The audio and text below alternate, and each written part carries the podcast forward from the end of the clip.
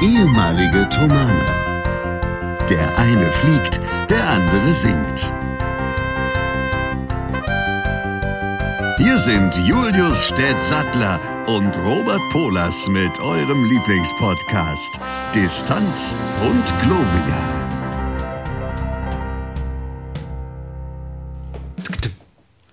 Ach, immer wieder schön, dieses Intro sich zu imaginieren, wenn wir hier aufnehmen. Wir müssen das ja machen, um so richtig in den Vibe reinzukommen. Folge 43 haben wir heute. Herzlich willkommen. Ich habe mir schnell noch ein Espresso gemacht, wie es so schön heißt in dem Lied von äh, Josh aus den österreichischen Charts. Der Herr Stett sitzt mir gegenüber. Endlich, ich bin froh, dass es noch geklappt hat. Es war auf Messers Schneide dieses äh, Jahr, hätte ich fast gesagt, diese Woche weil der Herr Stett kommt von der Familienfeier und ich gehe gleich auf eine Familienfeier. Es ist alles zwischen Tür und Angel, aber für euch scheuen wir weder Kosten noch Mühen und außerdem wollten wir sowieso noch ein bisschen telefonieren. Nicht wahr? Städtchen, grüß dich, wie geht's? Genau, auch ich, ja, mir geht's wunderbar. Auch ich habe weder Kosten noch Mühe gehabt, um jetzt hier zu sein. ja, tatsächlich, ich komme direkt von der Familienfeier von meiner Frau, dieser Familienseite. Und da habe ich auch direkt meine Begegnungen der Woche gehabt. Die würde ich direkt erstmal nennen, weil das wirklich bewegend war. Ja, shoot. Erstens, ähm, es gibt in dieser Familie, es ist wirklich eine große Familie und eine Person aus dieser großen also Familie. Also alle über 1,90. Ja, genau. hat ähm, eine Tochter, die keinen Kontakt zu ihr haben möchte aus verschiedenen Gründen, die ich natürlich jetzt nicht weiter ausführe. Und das schon seit Jahren, aus vielen Jahren.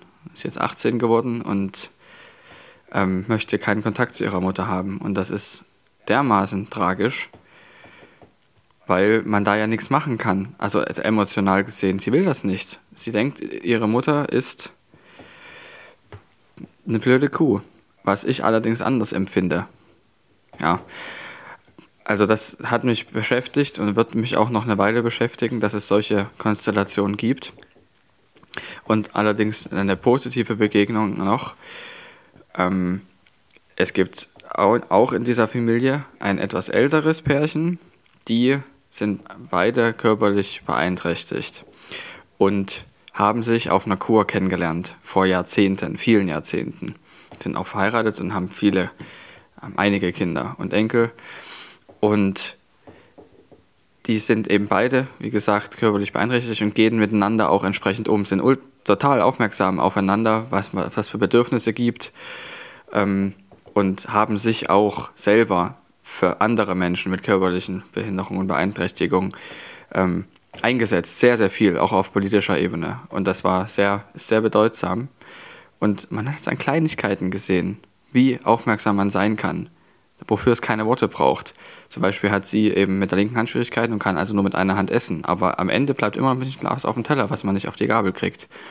Dann nimmt er einfach sein Messer rüber und hilft ihr dabei. Zack, fertig. Da brauchst keine Worte für. Das ist toll.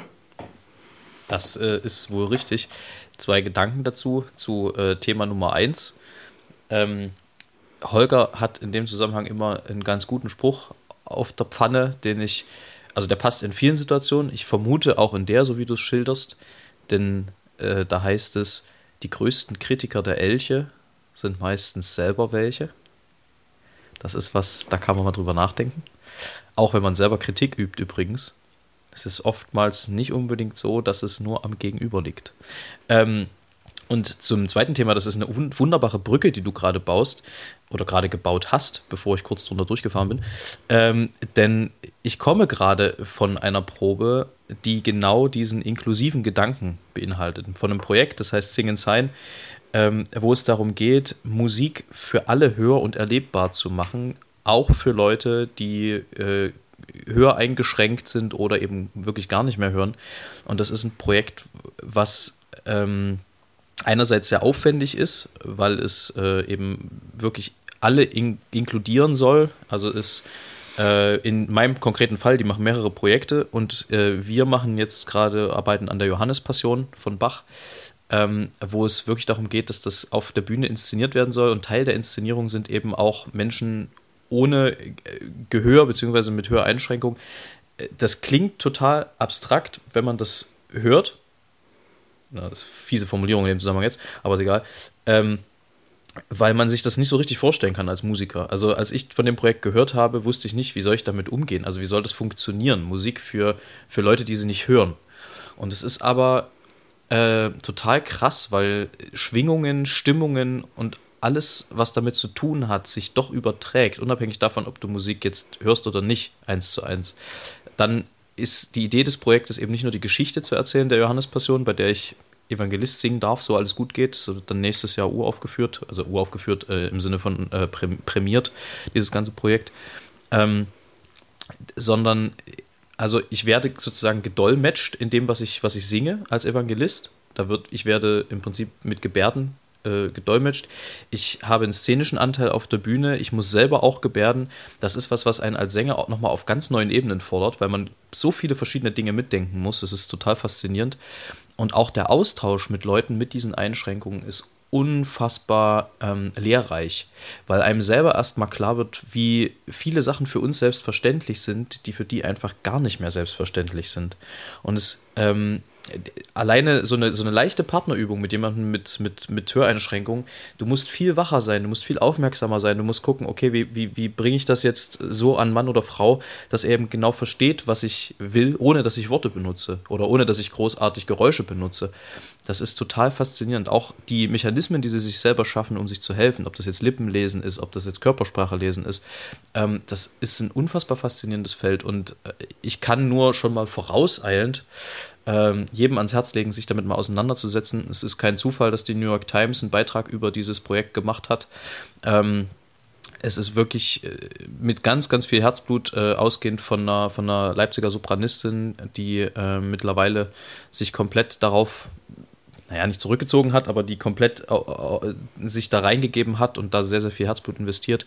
Es ist ein, eine aufwendige Sache, aber es ist, glaube ich, äh, ein Schritt dahin, Musik noch weiter und noch mehr Menschen zugänglich zu machen. Auch den, wo es jetzt vielleicht nicht in, in erster Linie auf der Hand liegt. Und das finde ich, das ist mir ja auch irgendwie immer ein Anliegen als, als Musiker, weil ich immer finde, oder weil ich das immer anstrengend finde, wenn so elitär in gute Musik, äh, in, in, in äh, ernsthafte Musik und Unterhaltungsmusik geteilt wird. Ähm, ich habe ja schon mal gesagt, ich bin eher für gute und schlechte Musik, wobei das halt eine subjektive Einschätzung ist am Ende, wer was gut und wer was schlecht findet, was es auch schön macht, weil individuell. Und am Ende sollte aber jede Art der Musik auch irgendwie jedem zugänglich sein und nicht eben an solchen banalen Sachen wie Eintrittspreisen scheitern. Ähm, damit will ich jetzt gar nicht sagen, dass jedes Projekt auch, auch barrierefrei sein muss. Es, es könnte gut sein, wenn es so ist oder wenn es so wäre. Aber äh, ich glaube, dass das ein sehr, sehr großer Aufwand ist. Aber alleine dieses Angebot zu schaffen, halte ich für wahnsinnig wichtig und sehr, sehr, sehr, sehr fördernswert. Und das ist auch einer der Gründe, warum ich bei dem Projekt mit dabei bin und mich da sehr freue. Deswegen, du hast da gerade eine sehr schöne Brücke gebaut und just in diesem Moment komme ich gerade von der Probe von da. Passte ganz gut. Das ist sehr erfreulich. Sehr, sehr erfreulich. Ich habe äh, ein anderes Thema noch, was ich auf jeden Fall ansprechen möchte, was mir neulich mal wieder eingefallen ist. Kriege ich jetzt Ärger? Denn, bitte? Kriege ich jetzt Ärger? Nee. Denn es ist jetzt, wenn man sich ab und zu auch mal wieder mit Menschen trifft, mehr als nur mit drei oder vieren, passiert es doch manchmal, dass die ganze Zeit wird sich unterhalten und plötzlich ist Stille. Zack und keiner traut sich was zu sagen. Und das kommt ja sehr, sehr selten vor, aber es passiert.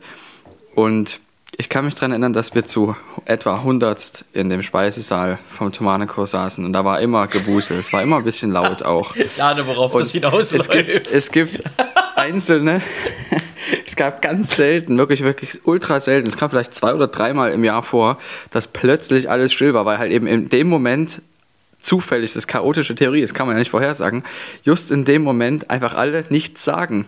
Ihren Satz beendet haben oder atmen, was weiß ich. Es war halt still, komplett still.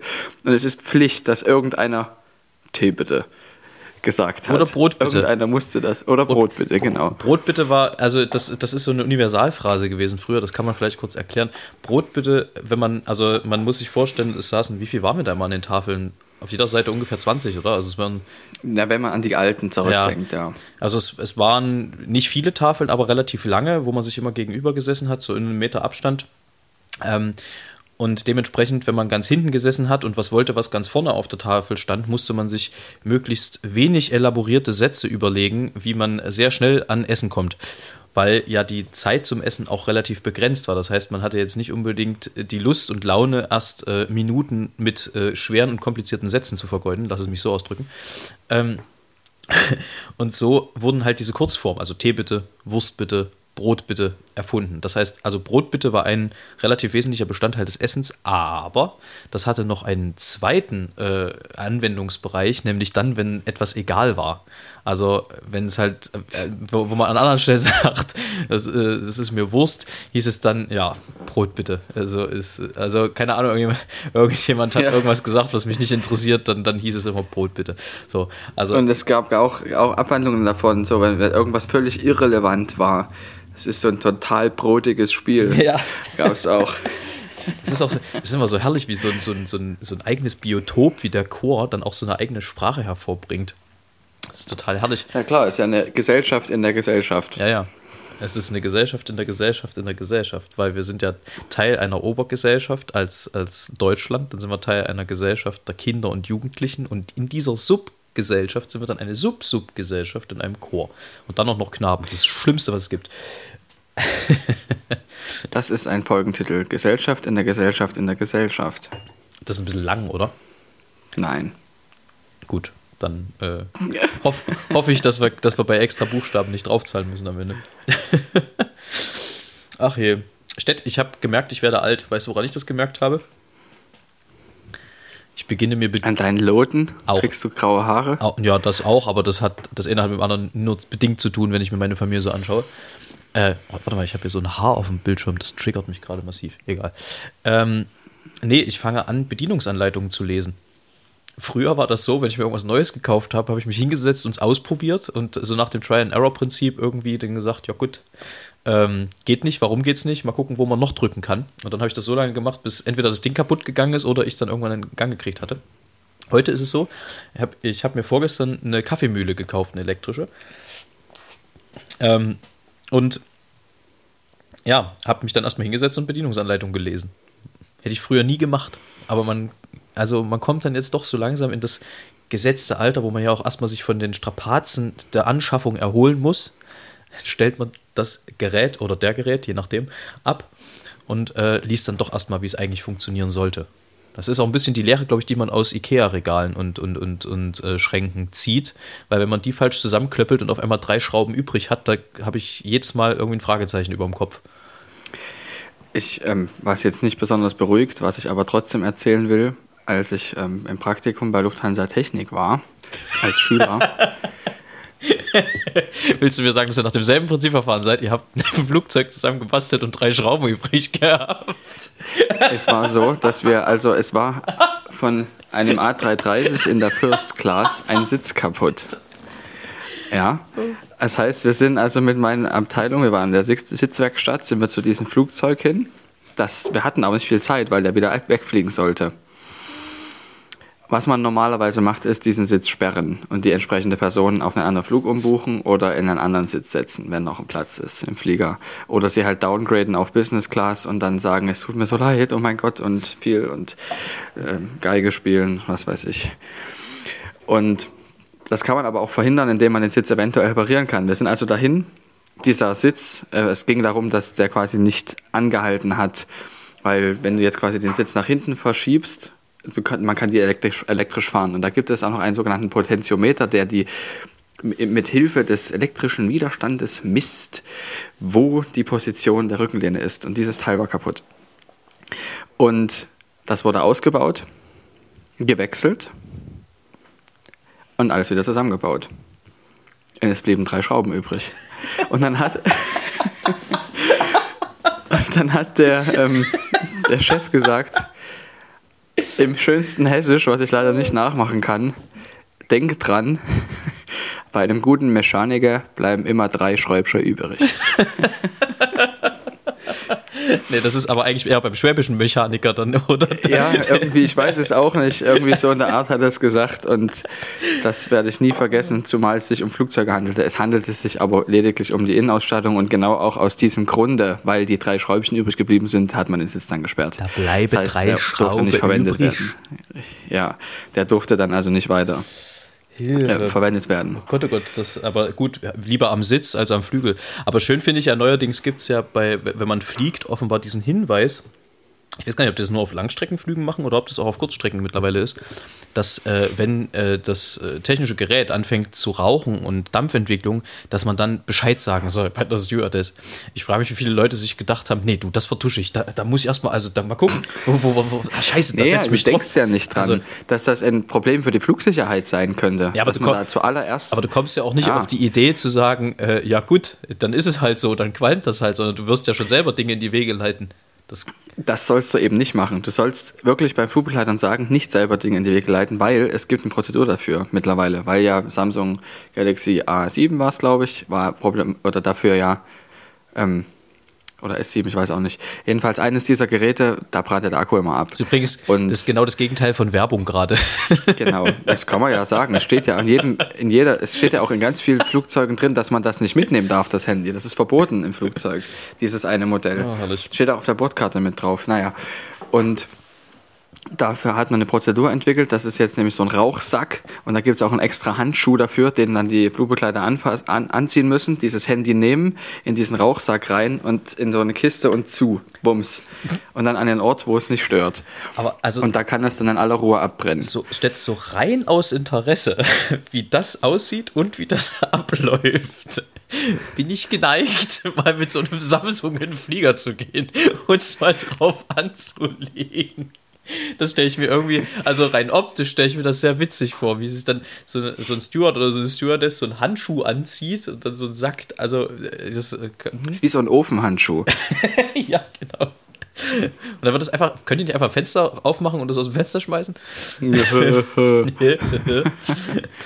Ach, Ähm, Mensch. das geht leider nicht. Jetzt haben wir hier schon äh, eine gute Viertelstunde gesammelt und ich habe noch, bin noch nicht mal, also ich habe noch nicht mal angefangen mit dem, was ich eigentlich erzählen wollte. Das ist ja der Wahnsinn.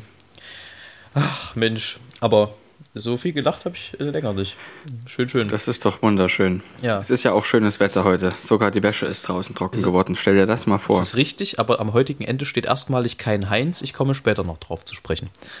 Ähm, aber wenn wir gerade einmal so in dieser etwas äh, fantasiereicheren Gegend unterwegs sind, so äh, was Abstraktion und, und Spaß angeht, eine Frage, Stett, was sind drei Dinge, die du als erstes machen würdest, wenn du nach 15 Jahren wieder aus dem Gefängnis rauskämest? Schaumküsse kaufen. ähm, meine Frau besuchen. Und meine Kinder besuchen. Klingt alles, äh, klingt alles irgendwie val- valide. Also Schaumküsse kann ich jetzt nur so halb nachvollziehen. Das kann ich dir erzählen, warum, weil ich nämlich, das ist natürlich Blödsinn, aber das ist mir jetzt zuerst in den Sinn gekommen, weil ich im äh, April ja, nee, da nicht, sondern es war in einem anderen Jahr, war ich auch mal wieder für zwei Tage im Krankenhaus zur Kontrolle und da durfte ich nichts essen, anderthalb Tage lang, weil ich was mit dem Magen hatte und nicht, oder mit dem Darm und nicht klar war, ob ich operiert werden muss oder nicht. Und ich hatte also einen unheimlichen Knast und einen unheimlichen Appetit und habe mir aufgeschrieben, was ich kaufe, wenn ich aus dem Krankenhaus raus bin. Und oben stand Schaumküsse. Sehr gut. Nee, das ist, äh, also heute geht es mir ein bisschen ähnlich. Das wird ein schwieriger, also das wird für mich noch ein sehr schwieriger Abend heute. Weil äh, wir als Familie essen gehen. Mein Bruder hatte ja Geburtstag kürzlich. Und ähm, wie soll ich sagen, wir hatten es schon mal thematisiert. Wir gehen zum Griechen. ich hoffe, ja, also wer sich nicht mehr daran erinnert, wir hatten mal die These aufgestellt, dass das Essen beim Griechen im, im, im Wanst gefühlt drei Kilo mehr wiegt als bei jedem anderen Restaurant. Ähm, warum auch immer. Ich hoffe, dass ich das heute ein bisschen widerlegen kann, dass ich heute nicht ganz so schwer nach unten gezogen kannst werde. Einen griechischen Salat essen, die sind auch lecker. Das ist Mit richtig. Tzatziki. Einfach eine Portion Tzatziki mit Brot und einen griechischen Salat. Da bin ich, also ich, ich gucke mir das mal an, aber dann, dann schauen wir mal. Haha, das war ein gepflegtes Nein. ähm, naja, also man muss das ja von der Karte abhängig machen. Aber ich denke, Mhm. also wo wir hingehen, das soll einer der besten äh, Griechen in Leipzig sein. Da bin ich sehr gespannt. Schauen wir mal, was es da so gibt. Dionysos in der Sommerfelder Straße Nee, in Mölkau. Schade. äh, wie heißt der? Nee, Metropolis ist die Table Dance Bar. Warte mal, jetzt muss ich aufpassen, dass ich nichts Falsches sage. Moment. Ist auch, ist wurscht, Äh. ich wollte nur wissen, ob es der ist. Ah doch, Metropolis in der Breitenfelder Straße, der ist es. Hm. Ja, ja. Dann gucken wir mal. Aber ich glaube, äh, Metropolis heißt auch die Table Dance Bar an, an, an, an an Primark, aber ist egal. Ähm, Stett, wir sind einmal gerade in dem Fahrwasser und apropos Wasser, boah, was eine Überleitung. Ähm, würdest du lieber einem Hai unter Wasser begegnen oder einer Giftschlange in deinem Zimmer? Das kommt aufs Gleiche raus, wobei die Giftschlange in meinem Zimmer ist insofern ein kleines bisschen einfacher, als dass ich leichter fliehen kann. Also ein Hai unter Wasser, da ist er wirklich um Welten überlegen, was die ähm, Fortbewegung betrifft. Und eine Giftschlange im Zimmer ist er, glaube ich, dann doch eher schnell aufspringen, Tür zukrachen und Haus abbrennen. also da kann man halt zumindest irgendwie noch äh, fliehen. Aber im Wasser ist der Hai ja wirklich absolut überlegen. Ist ja keine Chance als Mensch. Also tatsächlich, ähm, das habe ich wiederum bei Robert Mark Lehmann gelernt jetzt kürzlich. Ähm, es ist wohl so, dass Haie an sich eigentlich überhaupt kein Interesse am Menschen haben. Also eigentlich Ja, wenn du blutest, auch ist es kritisch. selbst dann nicht, weil äh, im Gegenteil, also der Hai macht höchstens mal so einen Probebiss, wenn überhaupt. Ähm, aber das, was die mitkriegen, ist halt, wenn du, wenn du hektisch bist und, und, und so, das finden die aufregend, dann kommen die halt mal vorbei und gucken sich das mal genauer an. Und aber geil finde ich, was man halt machen soll, wenn so ein Hai kommt, nämlich ihn wegschieben, was ich schon mal interessant finde, weil wenn so ein Hai da mit, mit, mit, mit volle Wucht auf dich zu ge, ge, ge, geschwommen kommt, dann ist das schon mal schwierig. Man soll laut sein dann, also wenn, wenn er auf dich zukommt, versuchen laut zu sein, wo ich so denke, also unter Wasser brauche ich meine Luft für andere Dinge. genau, brauche ich meine Luft für andere Dinge, als um zu schreien. Und wenn das alles nicht hilft, soll man ihm auf die Nase hauen. Weil ich denke, ja gut, aber das sieht doch aus wie im Comic, wenn du versuchst, unter Wasser einem Hai auf die Nase zu hauen. Du, du, du, du.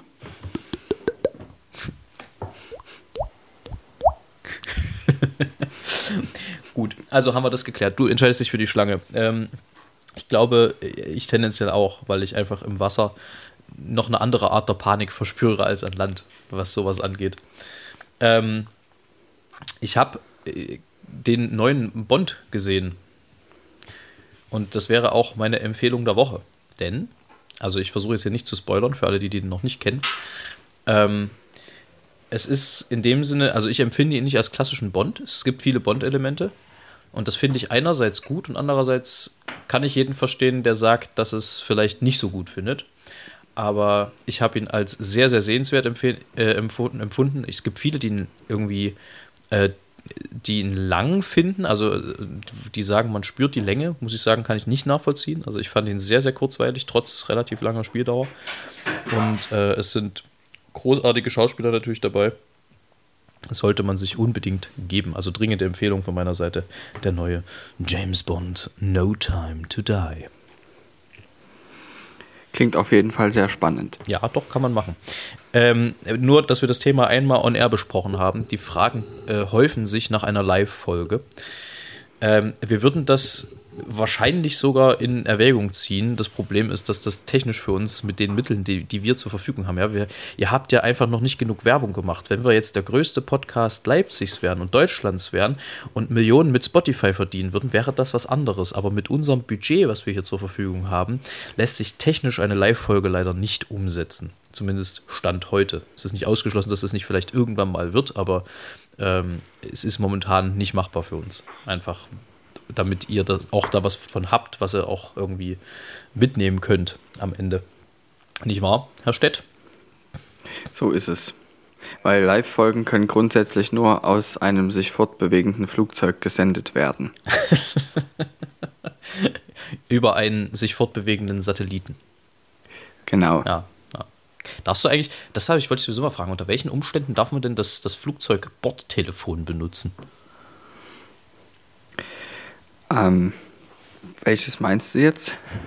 Na, wie viele gibt es denn?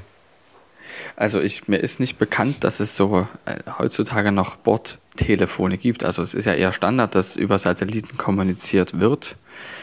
Und die, der Flugfunk sind ja VHF, also Very High Frequency Signale, die also über Funk funktionieren. Hm. Und also über eine spezielle Frequenz, die du empfangen kannst, solange das Flugzeug in Sicht ist. Und also in Sicht im Sinne von nicht hinterm Horizont verschwunden ist. Und selbst dann krümmt sich noch ordentlich rum. Ähm, und die Telefone, die früher in den Sitzen drin waren, das waren Satellitentelefone, die anders funktioniert haben, also wirklich nur über Satelliten und nicht so wie heute die Handys, die quasi bodengestützt eigentlich hauptsächlich arbeiten, wo quasi das Satellitensignal durch den Mast, den Telefonmast und mit dem Kabel alles gemeinsam zusammen zu einem Handysignal ähm, bereitgestellt wird. Weil wenn das Handy nur über Satellit arbeiten würde, wie es früher war, würde das nicht funktionieren. Das wäre viel zu ähm, schlecht und es würde auch viel zu teuer sein. Also die Verbindung wäre nicht gut genug, weil die Latenz dann zu hoch wäre. So habe ich es verstanden, ja. Halbwissen, Alarm, Halbwissen. Und ich glaube, solche Telefone gibt es heute nicht mehr für Passagiere an Flugzeugen, äh, in Flugzeugen. Weil du das alles übers WLAN machen kannst, was eh ähm, übers, über Satelliten funktioniert. Das ist also Standard, es ist wie ein normales Handy zu benutzen. Es ist sowieso. Nicht ganz. Nicht ganz, aber etwa in die Richtung. Da ist es ja auch gut, dass sich das ein bisschen geändert hat. Stett, du hast jetzt die Möglichkeit, nachdem du gerade, naja, so einen halben Mythos aufgeklärt hast, mal noch zwei. Ja, ist wirklich nur halb. Ich habe mich nicht so damit befasst, deshalb kann ich es genau sagen. Mal noch zwei weitere Mythoi. Ist übrigens mhm. wirklich, äh, wenn man von der griechischen Urform ausgeht, die Mehrzahl habe ich mir neulich von jemandem, nö, nö. der damit zu tun hatte, äh, verifizieren lassen. Mythoi. Ja. genau. Im Eingedeutschten mhm. dann Mythen. Ähm, mhm. äh, aufräumen, nämlich zum einen, weil wir es vorhin angesprochen haben, wenn man ein Fenster aufmachen würde, wäre das dann wie in den Filmen, dass man dann da rausgezogen wird? Das kannst du jetzt einmal, ein für alle Mal sagen, dass das nicht so ist. Du schüttelst schon den Kopf. Das wäre nicht der Fall. Nee. Gut. Also, da, soll ich auch erklären, warum? Ja, na, na bitte, unbedingt. Wir sind doch hier ein, ja. ein Wissenspodcast neuerdings. Genau, also grundsätzlich ist es so, dass die Klimaanlagen von Flugzeugen so funktionieren, dass also konstant relativ die arbeiten konstant, die Klimaanlagen, und liefern einen konstanten Druck. Und der ist relativ hoch. Und es ist, es gibt ein sogenanntes Outflow Valve, also ein Ausflussventil, was, die, was du steuern kannst, also die Ventilöffnung, um den Druck in der Kabine einzustellen. Das heißt, es wird konstant mit Überdruck versorgt und du musst sogar was ablassen, damit der Überdruck nicht so hoch wird in der Kabine. Und Entsprechend würdest du dann einfach dieses Ventil komplett zuklappen, falls ein Fenster aufgeht. Und das hält noch relativ lange, bis, bis, bis da wirklich Atmosphärendruck herrscht in dem Flieger. Das heißt, du kannst noch relativ weit runter sinken, bevor es kritisch wird. Natürlich geht es dann doch relativ schnell, dass ähm, der Sauerstoffmangel vorhanden ist, ähm, weshalb dann auch die Masken runterfallen würden. Aber es ist jetzt nicht so, dass man sofort rausgezogen wird. Ratzfatz. Ja, also wenn das gesamte Fenster fehlen würde, das würde sehr, sehr schnell gehen. Aber wenn da quasi ein Riss im Fenster ist, das ist nicht so dramatisch. Da reißt auch nicht gleich das ganze Fenster auf oder sowas. Also wenn das gesamte Fenster rausfliegt, das, äh, ja, das könnte kritisch werden. Gut, das war dieser. Dann haben wir den. Und es kommt auf die Höhe an. Auf die Höhe an. Ganz auf Reiseflughöhe, da, da rumst es ordentlich. Ähm, und dann das zweite ist, du kannst jetzt hier nochmal ein Plädoyer halten dafür, warum es wichtig ist, das Handy äh, bei Start und Landung in den Flugmodus zu schalten.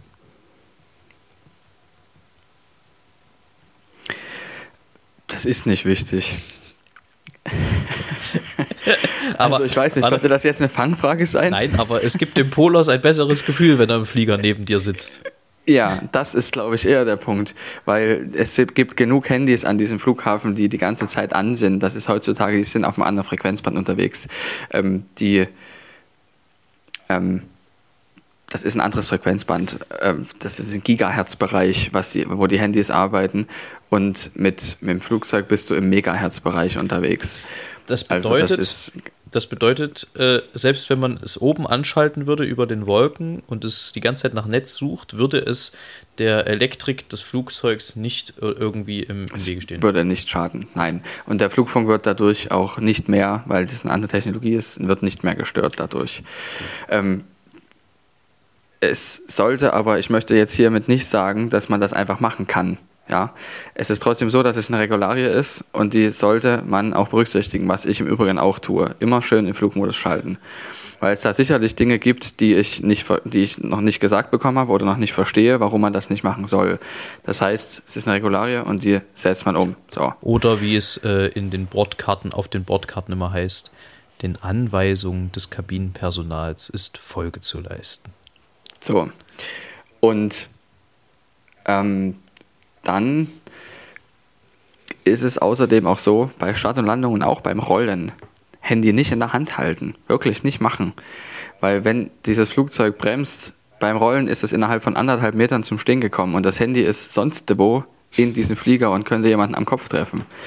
Also ist wirklich kritisch. Vor allem nicht beim Start. Du kannst es nicht in der Hand halten, wenn, wenn der Start abgebrochen wird. Keine Möglichkeit. Weil man ja auch nicht damit rechnet. Es fliegt einfach weg. Zack. Tja, das wäre dann schade drum. Ähm, aber äh, also grundsätzlich, wenn wir auf dieser Schiene mal noch ein bisschen weiterdenken, ich weiß nicht, ob ich dir die Frage schon mal gestellt hatte, aber bist du im Flieger Tomatensafttrinker? Auf jeden Fall. Auf jeden Fall. Ich trinke auch am Boden unheimlich gern Tomatensaft, aber natürlich im Flugzeug besonders. Mit oder ohne Pfeffer? Mit, mit Pfeffer und Salz, na klar. Profi. Sehr gut. Sehr gut, Stett. So machen wir das. Ähm, also so machen wir das. Ich weiß nicht, wie, wie ihr ja. das macht. Wir können da ja mal eine, eine, eine ähm, empirische Erhebung der Tomatensafttrinker äh, Gab es schon. Ja. Gab es alles tatsächlich. Weshalb ja auch ähm, die meisten Fluggesellschaften Apfel- und Orangensaft und Tomatensaft mitführen. Das ist schon irgendwie absurd, oder? Wie, wie unser Geschmack, unsere Geschmacksknospen sich von so ein bisschen Höhe also ein bisschen höher ist natürlich relativ, aber wie, sich, wie sie sich von Höhe so beeinflussen lassen am Ende. Finde ich schon interessant. Und von Gewohnheit und von äh, was man so ein bisschen auch erwartet. Es gehört ja auch irgendwie dazu, beim Fliegen Tomatensaft zu trinken. Das ist richtig. Ähm, ich habe ein schlechtestes Wortspiel der Woche und es ist relativ aktuell. Angelehnt an das, was gerade in Österreich passiert, titelten allerdings diverse. Ich weiß jetzt nicht, wer das die erste Zeitung war, die das titelte, aber Kurz zur Einführung. Ähm, ja.